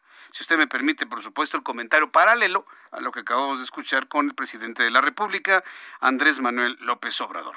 También el presidente mexicano aseguró que las nuevas políticas públicas como el cambio climático fueron creadas con el objetivo de desviar la atención de la opinión pública. ¿Qué? Increíble, ¿no? El presidente de este país aseguró que las nuevas políticas públicas como el cambio climático o sea, todo este tema del cambio climático ha sido creado con el objeto de desviar la atención de la opinión pública ante el saqueo de las arcas públicas del país durante los últimos años y afirmó que quienes promovían la preocupación por el cambio climático hoy autorizan que aumente la extracción de petróleo. No, no, de, verdad que está, pero... A ver, ¿quiere escucharlo? A ver, vamos a escucharlo. Es como todo esto que hemos hablado de las nuevas políticas públicas que fueron creando manera muy perversa y con bastante eficacia para voltear a ver cambio climático, voltea a ver el cambio climático, que es gravísimo, para que no veas que te están saqueando. Voltea a ver otras cosas. Y hablaba yo de cambio climático y quienes promueven esto están ahora eh, autorizando que aumente la extracción de petróleo, pero al mismo tiempo, en el discurso, de manera demagógica, preocupados por el cambio climático. O sea, el cambio climático es un cuento o qué, presidente? ¿De verdad? ¿De verdad el presidente mexicano, sí, de este pobre país del tercer mundo subdesarrollado, no cree en el cambio climático? Piensa que es una cortina de humo, como su conferencia matutina y como sus miércoles de quienes quieren las fake news, así de ese mismo nivel. Así de ese mismo nivel es el cambio climático. Me encantaría que le respondiera Greenpeace y todas las organizaciones de cambio climático en el mundo. Me no, no, sabe cómo me encantaría que le contestaran en ese tono, ¿no? Para que de alguna manera pues ya sepa si hay cambio climático o no lo hay. Pero es sorprendente, ¿no? Que un país es el presidente de un país tan subdesarrollado, tan pobre, tan tan rezagado en muchas cosas, política, social y económicamente, declare públicamente que el cambio climático es un, una cortina de humo. ¿Cómo la ve? Padrísimo, ¿no? A lo mejor estuvimos equivocados todo este tiempo, ¿no? Y, y tenemos que seguir quemando leña y petróleo y gasolina y carbón. Ya está como Donald Trump. ¿eh? Igualito, igualito, igualito, igualito. Bueno, ¿sabe qué? Allá él. Usted y yo sabemos perfectamente bien que eso no es cierto. Y sigamos preocupados por el tema del cambio climático y utilice menos, consumamos menos, hagamos más eficiente el consumo de las cosas en, nuestro país. Cuando son las 7.23, las 7.23 horas del centro de la República Mexicana, le voy a dar a conocer unos instantes los números de, de COVID-19. Mire, según los, los datos más recientes, eh, voy a dar los números de COVID antes de irnos a los mensajes comerciales. Hoy la Secretaría de Salud informa que se han sumado a la lista de personas contagiadas. Estoy anotando aquí esto. 16.421 mexicanos más para dar un total de 2.726.160 contagiados de manera acumulada. En las últimas 24 horas han fallecido 328 mexicanos para dar un total de mexicanos fallecidos de 237.954, claro, con todos eh, los cuidados del caso, ¿no? En cuanto a la cifra, pues eh, manipulada como usted quiera. Ahora le voy a dar el índice de letalidad. Tenemos 237.954, lo multiplicamos por 100 entre 2.726.160, 8.72. El índice de letalidad está en 8.72% con base en lo que informa la Secretaría de Salud. Vamos a ir a los anuncios y de regreso le tengo más información. Le invito para que me escriba a través de mi cuenta de Twitter, arroba Jesús Martín MX y a través de nuestra cuenta de YouTube en el canal Jesús Martín MX, en donde tenemos también un chat en vivo, agradeciendo infinitamente todos sus comentarios. Regresamos. Escuchas a Jesús Martín Mendoza con las noticias de la tarde por Heraldo Radio, una estación de Heraldo Media Group. Heraldo Radio, la H que sí suena y ahora también se escucha.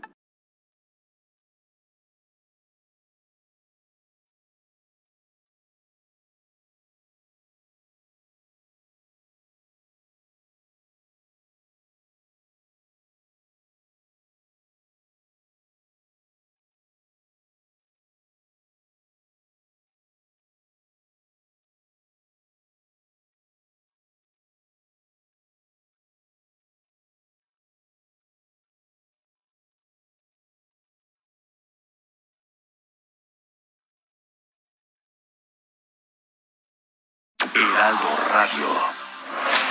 Escucha las noticias de la tarde con Jesús Martín Mendoza. Regresamos.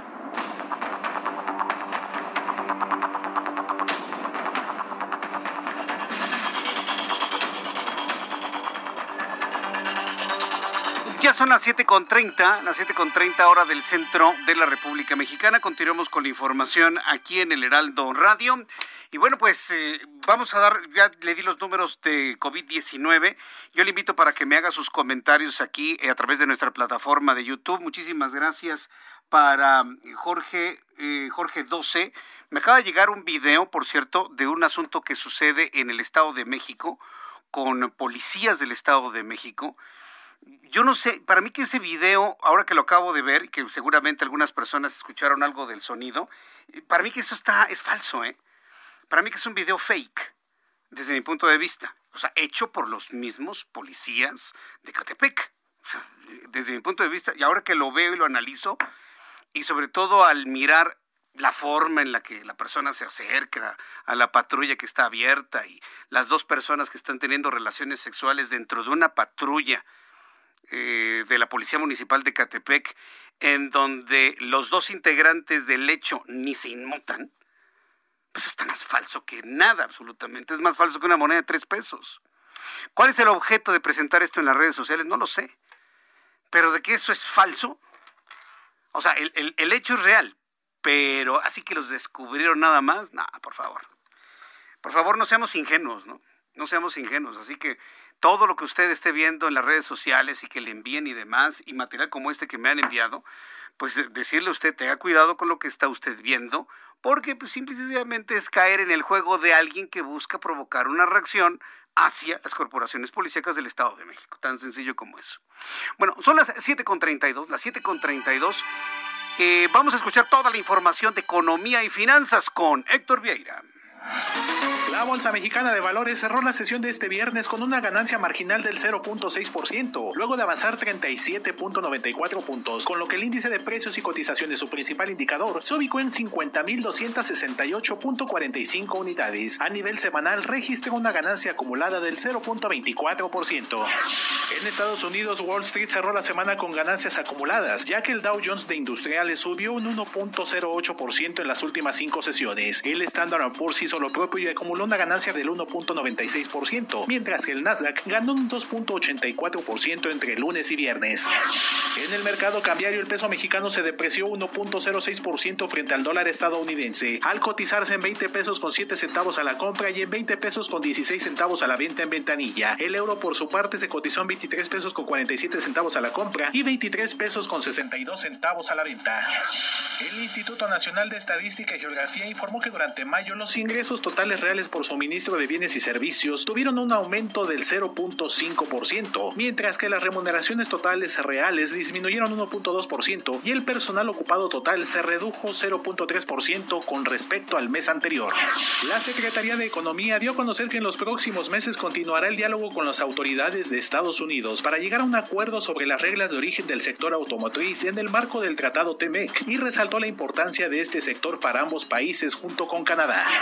La encuesta nacional de salud y nutrición 2020 sobre COVID-19 reveló que a causa de la crisis económica derivada de la pandemia, durante 2020 uno de cada tres hogares mexicanos redujeron sus gastos, principalmente para la compra de carne roja, pollo y pescado, así como en golosinas y botanas. La Comisión Federal de Electricidad anunció una serie de medidas para garantizar la seguridad del sistema eléctrico nacional, que incluyen visitas de verificación para centrales privadas y la suspensión de permisos, entre otras medidas, al advertir que se pone en riesgo el suministro para los usuarios. Informó para las noticias de la tarde Héctor Vieira. Muchas gracias, Héctor Vieira, por la información de la economía y las finanzas. ¿Cuánto son las 7.34? Las 7.34 horas del centro de la República Mexicana. Vamos a revisar toda la información de el encuentro deportivo de Japón y otros, y otros deportes. ah, sí, ni Japón, ¿verdad? De un lejano país de Oriente de, una isla que se encuentra pues por allá, ¿no? Allá por donde pues mucha gente no va. Este Roberto San Germán, me da mucho gusto saludarte. Bienvenido con toda la información deportiva. ¿Qué pasó, mi querido Jesús Martín? Buenas tardes. Buenas, tardes. a toda la gente que nos sintoniza. Pues sí, ya está la justa veraniega, estos juegos de allá del sol naciente, que sí se llevaron a cabo. Ya prendieron el pebetero, lo encendieron. Fue Naomi Osaka, esta tenista japonesa que además ha tenido algunas situaciones complicadas los últimos meses, recordando que ella se salió de algunos torneos por problemas mentales, ¿no? Eh, entonces, pues ella fue la encargada de encender el pebetero de estos juegos que han sido, pues, muy cuestionados, ¿no? Por la cuestión de la pandemia de la COVID-19, parecía que no se iban a llevar a cabo, pero a final de cuentas fue la inauguración, estuvo interesante, mucha tecnología, ya los conocemos a estos nipones, de lo que son capaces, y lo lograron. Ahora esperar que ojalá no se crea una nueva cepa del virus de la COVID-19, pero pues bueno, ahí están los nuestros, pero teníamos que poner, teníamos que poner el negrito en el arroz los mexicanos.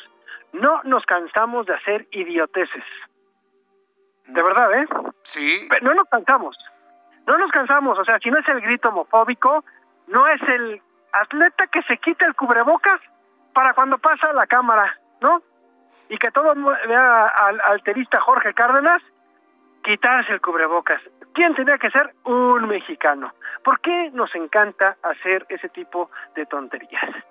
De repente, pues lo, lo sacan, el tipo se quita el cubrebocas, enseña toda la dentadura, haciendo la señal del peace and.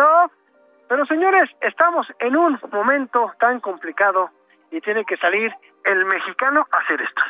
Lo criticaron horrible en las redes sociales. Parece que el Comité Olímpico Internacional le va a poner una multa, también el Comité Olímpico Mexicano, pues porque tenemos que guardar los protocolos, no te tienes que quitarle el cubrebocas cuando estás en la ceremonia de inauguración. Entonces a nivel mundial. Sí. Yo, yo soy de la idea, yo soy de la idea de que lo regresen. Yo soy de la idea de que se regrese a México castigado, este, y que no participe. Yo soy de ese, yo haría eso, ¿eh? Yo, yo. ¿Sabes que te regresas y le dices al mundo, estamos regresando a este atleta porque no cumple con los requisitos de respeto, de madurez, de trabajo del país que representamos? Otra vez estamos en boca de todos, pero por, por, por pueriles, ¿no, este, Roberto? Pues sí, es que no, no, a ver, ¿por qué no entendemos? O sea, ¿por qué tenemos que salir siempre así como a los mexicanos? A los mexicanos.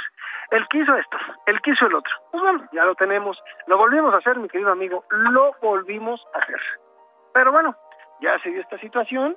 Ahora hay que esperar cuáles van a ser las multas que le pongan a este hombre, que pueden ser algunas importantes económicas o en una de esas también, como dices tú, eh, el Comité Olímpico Internacional lo descalifica y dice, pues bueno, compadre, violaste los protocolos de la COVID-19 y pues regrésate a tu país, ¿no? Sí, valdría la pena que se quitara, que, que, lo regresaran. Yo, yo, yo, soy de la idea de que, de que lo descalifiquen y lo regresen, porque si no se ponen sanciones ejemplares y no se disciplina la sociedad mexicana, Roberto, vamos a seguir haciendo el ridículo a nivel internacional. Bueno, a ver, mi querido amigo, si como lo estamos haciendo ahorita, ¿no? Estamos teniendo récord de contagios, porque estábamos en un semáforo que nunca fue verde. Pero bueno, son las situaciones que se viven. Ya tenemos estos juegos veraniegos, ya están aquí. México arrancó bien en algunas disciplinas. En softball femenil, que esperábamos medalla, nos fue muy mal en los dos primeros partidos. Los dos los perdieron, uno contra Canadá y otro contra Japón. Fútbol varonil, los nuestros le ganaron 4 a 1 a los franceses. En tiro con arco podrían haber medallas el día de mañana. Tendríamos chance. el, equipo femenil, el que tiene Aida Román y Alejandra Valencia, que son muy buenas, podrían ganar medalla de plata, calificaron en segundo lugar atrás de las coreanas, que son potencia mundial en este deporte, en tiro con arco. Y el abuelo, el abuelo, este joven que lo conocemos todos también en tiro con arco, pues calificó tanto en hombres como en mixtos y podrían mañana también él podrá darse otra medalla, ¿no? Esto es lo que ha sucedido en el momento también de, de, las situaciones con los Juegos Olímpicos, mi querido, perdón, con, los Juegos de verano. Ah, sí, sí, sí, hay que tener mucho cuidado con eso, porque dicen que no sé qué, quién sabe qué va a pasar. ¿Qué, cómo, ¿Cómo te gusta decirle? Justa veraniega me cae muy gordo. ¿A ti cómo te gusta decirle? Pues me gustaría decirles cómo son, pero pues no podemos, pues yo creo que más bien de decirles los Juegos que iniciaron en Grecia, ¿no? Los juegos que iniciaron en Grecia y en este año se realizan en un país de lejano oriente. ¿Qué te parece? Así de largo. Bueno, Japón podríamos decir, creo que no habría problema, ¿no? Pues me dicen que ni Tokio puedo decir, porque tiene Tokio MR, ¿no? Ajá, pero Japón sí podemos pues decir. Sí, Japón, Japón, Japón sí. Japón sí, podemos ser, o el sol naciente, lo que tú quieras. Pues sí, es lo que tenemos. A ver cómo le va a, a la delegación mexicana. Se esperan 10 medallas ojalá, ojalá pueda hacer una buena, unos buenos juegos, mi querido amigo. Ojalá podamos estar hablando ya en los próximos días, recordando que se inauguraron hoy y terminan el día 8 de agosto. Muy bien. Bueno, pues estaremos entonces muy atentos de, de, todo lo que ocurra en ese en ese acontecimiento. Te agradezco toda la información, Roberto. Que la pases muy bien y que tengas muy buenas tardes. Igualmente, igualmente, mi querido Jesús Martín, buen fin de semana para todos y nos estamos escuchando el lunes y así nos da pues la vida, ¿no, mi amigo? Bueno, pues así nos escucharemos el próximo lunes. Cuídate, buen fin de semana. Gracias, Roberto. Igualmente, suerte. Hasta luego, que te vaya muy bien. Es Roberto San Germain con toda la información deportiva aquí en el Heraldo Radio. Ya son las 7.41, las 7.41 hora del centro de la República Mexicana. Hoy es nuestro viernes de movilidad. Hoy es nuestro viernes de movilidad aquí en el Heraldo Radio, ya sabe, con todas las eh, noticias e informaciones que nos ayudan a mantener una sana convivencia entre todas las formas de movilidad en el Valle de México, aquí en el centro del país. Tengo contacto en estos momentos con Valentina Delgado. Valentina Delgado es directora de Seguridad Vial y Seguimiento a la Información. Y la hemos invitado a propósito de la licencia para motociclistas. Estimada Valentina Delgado, gracias por tomar nuestra comunicación. Bienvenida, muy buenas tardes. Gracias, Jesús Martín, gracias a ustedes. A ver, la, primera pregunta que yo tengo, ¿cómo conducen los, eh, los motociclistas su motocicleta? ¿Con licencia de automovilista o hasta sin licencia? ¿Cómo sucede hasta actualmente? Actualmente tenemos una licencia tipo A que permite conducir vehículos particulares y con esta licencia podían conducir tanto auto como moto, ¿no? Y es la licencia tipo A que todos conocemos que tiene una vigencia de tres años. Ajá. Entonces, con la licencia, en ese momento se puede, digamos, este, conducir una motocicleta. ¿Por qué nace la necesidad de una, de una licencia específica para eh, motociclistas? Mira, creemos que la Ciudad de México ya se había tardado en tener una licencia específica para motociclistas y específicamente nosotros lo hicimos con dos objetivos. El primero es visibilizar a este segmento de la población la verdad es que hoy no sabemos exactamente cuántas personas en la Ciudad de México conducen una motocicleta y esto pues debido a que no tenemos un documento como tal que los identifique, ¿no? Como personas que manejan la motocicleta. Entonces, el, pues, nuestro primer objetivo es, es este, poder identificar este segmento, poderlo conocer, saber qué características tiene y que esto nos ayude a definir unas políticas públicas en temas de seguridad vial que esté mucho mejor enfocado a atender a este segmento. Y en segundo lugar, eh, nosotros lo que estamos buscando es asegurarnos que las personas que conduzcan una motocicleta en la Ciudad de México cuenten con los conocimientos y la pericia indispensable para poder manejar este tipo de vehículos. Como sabes, pues obviamente la pericia que yo necesito para manejar un auto y una moto pues son muy distintos, ¿no? Y hoy los eh, los conductores, las personas que conducen motocicleta en la Ciudad de México, pues lamentablemente son nuestra víctima fatal número uno, ¿no? Mm. Por hechos de tránsito. Entonces, por eso por eso nuestra urgencia y nuestra nuestra mm. prisa por ya tener un documento de este tipo. Varias personas me están comentando en este momento que no están de acuerdo en una licencia, que porque lo consideran robadera del gobierno. Yo, yo, yo estoy transmitiendo lo que me están diciendo porque finalmente así lo ven. ¿Va a tener algún costo esta licencia? Eh, mira, Jesús Martín, justo eh, muchos de los comentarios que nos han hecho, llevamos ya un tiempo trabajando en esta licencia y de hecho hemos trabajado con varios grupos y que están muy organizados en la Ciudad de México de motociclistas y su primera preocupación era esto, ¿no? Que, que fuera una medida recaudatoria del gobierno de la ciudad. Sí. Y justo por eso me gustaría explicar lo siguiente. Por ejemplo, las personas que hoy tienen una licencia permanente van a poder seguir haciendo uso de su licencia permanente de manera indefinida para conducir ambos vehículos, ¿no? Tanto coche, tanto auto como, como moto. Ah, y las personas que hoy tienen, exacto, y las personas que hoy tienen una licencia tipo A van a poder seguir haciendo uso de esta licencia hasta que venza. Entonces, si fuera una medida recaudatoria, creo que la ciudad hubiera tomado una medida eh, más eh, enfocada en a partir de tal fecha todos los motociclistas tienen que contar con esta licencia, ¿no? Y al contrario, nosotros estamos respetando la vigencia de las licencias que hoy tienen eh, la ciudadanía, pueden seguir usando su licencia tipo A y su licencia permanente.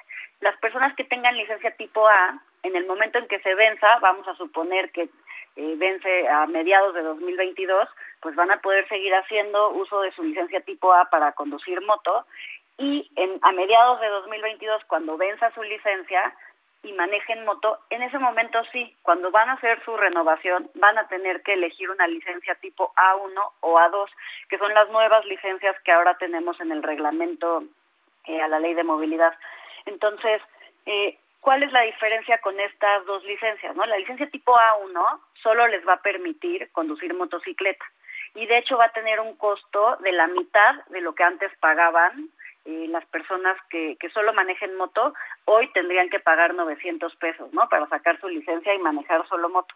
Eh, a partir del 31 de julio, que entra en vigor esta, estas nuevas licencias, las personas que solo manejan moto van a tramitar su licencia tipo A1 y solo van a pagar 450 pesos y las personas que manejan auto y moto van a poder eh, renovar y sacar su licencia tipo A2 y tiene el mismo costo que tenía que tiene la licencia tipo A, ¿no? Entonces, eh, de hecho estamos disminuyendo el costo de las licencias que solo permiten manejar moto y, eh, y las licencias que van a permitir manejar auto y moto mantienen el mismo costo. Bien, pues ya, tomando en cuenta esto, veo que es una medida que va a ser de manera paulatina, ¿no? Que va a ser una, forma paulatina. Y con esto, pues prácticamente nos faltaría tener licencias y emplacamiento de bicicletas y de patines. ¿Eso para cuándo será, Valentina?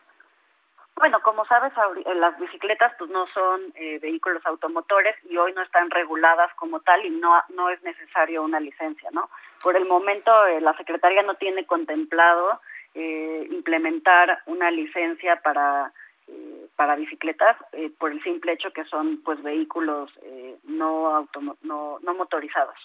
Pero también hay que saberlas manejar bien, porque yo luego he visto unos ciclistas que siguen andando en las cebras, se meten en sentido contrario, andan en las banquetas, se pasan los saltos por encima de peatones, sin importarles si arriesgan inclusive su propia vida. Yo creo que también debe haber algún protocolo para que los ciclistas pues comprueben que saben comportarse con su vehículo en la Ciudad de México en este espíritu que tenemos de una sana convivencia entre todos, Valentina. Creo que justo e, ese tema, ¿no? De la convivencia, nosotros eh, estamos haciendo un esfuerzo muy grande por ir, ir, incluyendo estos temas de, de, convivencia vial, tanto, por ejemplo, en el programa de fotocívicas como en la biciescuela que tenemos. Eh, en la Ciudad de México y ahora una parte importante de, del examen que tendrán que pasar estas personas, porque uno de los requisitos nuevos para la licencia A1 y A2 es tener que presentar una prueba tanto teórica como práctica, ¿no? Y parte de este examen teórico práctico incluye estas reglas de convivencia, estos derechos y obligaciones de las personas que conducen una motocicleta, así como conocer el reglamento de tránsito y bueno, una prueba de, pericia eh, muy muy sencilla, ¿no? Muy básica. Muy bien, pues eh, Valentina, yo agradezco mucho estos minutos de comunicación con el auditorio del Heraldo Radio. Estamos en esta idea de, ir generando todo tipo de, ideas, comentarios, principios para una mejor convivencia en todas las formas de movilidad. Valentina Delgado, muchas gracias por este tiempo para el auditorio. Muchísimas gracias a ustedes, que estén muy bien. Gracias, hasta luego. Es Valentina Delgado, directora de Seguridad Vial y Seguimiento a la Información. Mire, tenía, tenía que preguntarle sobre los ciclistas, porque aunque los, las bicicletas no sean vehículos automotores, perdón, no, no los vuelve menos peligrosos, ¿eh? Y hay inclusive ciclistas que por falta de pericia se van a un agujero y se dan unos, se han fracturado, que no vieron la alcantarilla, que no vieron el hoyo, este, que van con los audífonos, no se dan cuenta que viene el metrobús, se meten al carril, los atropellan. Esa es pericia, esa es habilidad. Y yo pienso que la habilidad para manejar también una bicicleta, sobre todo en el concepto que se ha planteado en la Ciudad de México. ¿Cuál es el concepto de la bicicleta? A diferencia de los países del primer mundo en donde la bicicleta es un vehículo de viajes cortos, es decir, del hogar al metro, al tren, a donde está el suburbano, se estacionan, ahí se dejan, quedan miles de bicicletas completamente estacionadas, nadie las roba, nadie las toca, y ahí se toma el transporte público hasta los centros de trabajo. En el concepto que se ha planteado actualmente de que la bicicleta es un medio de transporte como un auto, y yo he sabido de gente que se va de Valle de Chalco hasta Santa Fe en bicicleta, porque así lo han hecho, así lo han hecho creer, pues entonces sí se requieren también protocolos para saber manejar, cuidar y cuidarse también, aunque no tenga motor la bicicleta. ¿eh? pero en fin, eh, esa es, digamos, otra, otra vertiente del análisis, pero bueno, pues hacemos todo este tipo de entrevistas, comentarios con el único objetivo, con el único objetivo de mejorar la convivencia entre todas las formas de movilidad que existen en la Ciudad de México. En otras noticias, habitantes de Aguililla, Michoacán, sostuvieron una primera mesa de diálogo con autoridades del gobierno estatal y federal, así como personal de la Comisión Nacional de los Derechos Humanos. La reunión es parte de las acciones iniciales para pacificar dicho municipio de Tierra Caliente, Michoacán. ¿Lo van a pacificar, Aguililla? El sacerdote Gilberto Vergara, participante de la reunión, indicó que en el encuentro los representantes de la comunidad pidieron que se investigue la confrontación ocurrida en el mes de junio con elementos de la Secretaría de la Defensa Nacional en la que soldados detonaron armas de fuego contra los civiles. Otra petición de la población es que exista personal de derechos humanos en los retenes que instalen las corporaciones de seguridad a fin de que grupos delictivos no las utilicen como escudo para ingresar a Aguililla. Esto es lo que ha trascendido sobre sobre lo que se está haciendo en Aguililla. Vamos a ver si efectivamente eso sucede. Mientras tanto, un juez federal ordenó dar vista al Ministerio Público de la Federación. Ah, bueno, ya habíamos platicado sobre lo que sucede en el Estado de Puebla para que sea restituida la Junta de Asistencia Política, ya que de asistencia privada, perdón, de la Fundación Jenkins y bueno, pues estaremos atentos de, de, ello finalmente también en el estado de Puebla. Michoacán y Puebla como noticias aquí en el Heraldo Radio. Antes de finalizar y en unos cuantos minutos, me da mucho gusto saludarte Adriana Fernández, nuestra especialista en cine. ¿Cómo te va? Bienvenida, muy buenas noches. Buenas noches, Jesús Martín. Pues listos para ver algo en casa. ¿Qué te parece? Una película. regálanos tu recomendación rapidísimo, me quedan tres minutos para despedir. Adriana. Claro que sí. Mira, la primera es eh, Waterman. The Waterman es como El hombre de agua. Jesús Martín es una película que se puede ver en Netflix. Es una película que nos cuenta la historia de un niño cuya mamá está enferma y él se lanza por el bosque a buscar a un mítico hombre que pudiera curarla. Es una película muy familiar, es una película dirigida por David Oyewolo, que es un actor de cine afroamericano. Y la verdad es que es una muy buena opción para toda la familia. Es una cinta que nos pone a los niños como valientes, intrépidos y no tanto como cínicos como vemos últimamente en las películas eh, infantiles. Así que esta opción de The Waterman le voy a dar tres estrellas a Martín. Ajá. Y la otra es una película que se puede ver en cines que se llama Little Joe, La Flor de la Felicidad. Esta es una película muy diferente, es una cinta de arte y nos cuenta la historia de cómo una científica crea una nueva especie de flor que evidentemente pues va a tener consecuencias bastante nefastas. Una especie de Frankenstein, ¿verdad? Pero en flor. Sí. es un poco como te podría describir la premisa, pero es una cinta muy original y a mí esta también me gustó bastante. Little Joe se puede ver en cine. La, la peculiaridad que tiene la flor es que hace a la gente feliz, pero pues digamos que tiene un lado muy oscuro, ¿no? Entonces, esta película de Little Joe le voy a dar tres estrellas también. Martín, eso está en fin. Muy bien. Y la de Waterman no me la voy a perder, ¿eh? para, es, es programación general, es para niños y adultos, ¿no? Es para niños y adultos, digo, tiene, tiene temas un poco tristes, ¿no? Porque habla finalmente de pues digamos, de, de una madre enferma, ¿no? Pero tiene un tono bastante optimista dentro, o sea, siento que trata muy bien un tema que es delicado, ¿no? Que es el tema de la enfermedad. Muy bien. Como que no es un Ramón espantoso y es una cinta donde los niños, como te digo, son inteligentes, son intrépidos y, y pueden resolver problemas. Entonces, eso también me gustó. Correcto. Tu cuenta de Twitter, por favor, Adri es arroba Adriana99, arroba Adriana99. Aquí me pueden escribir, hacer preguntas con muchísimo. Muy bien. Te envío un fuerte abrazo, gracias y que tengas un gran fin de semana, Adriana Fernández. Igualmente, Jesús Martín, un cinematográfico fin de semana. Igualmente, pásala bien. Abrazo. Adriana Fernández, nuestra especialista en cine. Ya nos vamos. Gracias por haberme acompañado el día de hoy con todas las noticias. Han sido jornadas muy, muy, muy intensas, sin duda alguna. Los espero a las 10 por el 10, a las 10 de la noche por el canal 10, en sustitución de Salvador García Soto. Le voy a compartir las noticias a las 10 de la noche por el canal 10, no se lo voy a perder. mañana a las 9 de la mañana y el lunes a las 2 por el 10. Por su atención, gracias y que tenga usted muy buenas noches.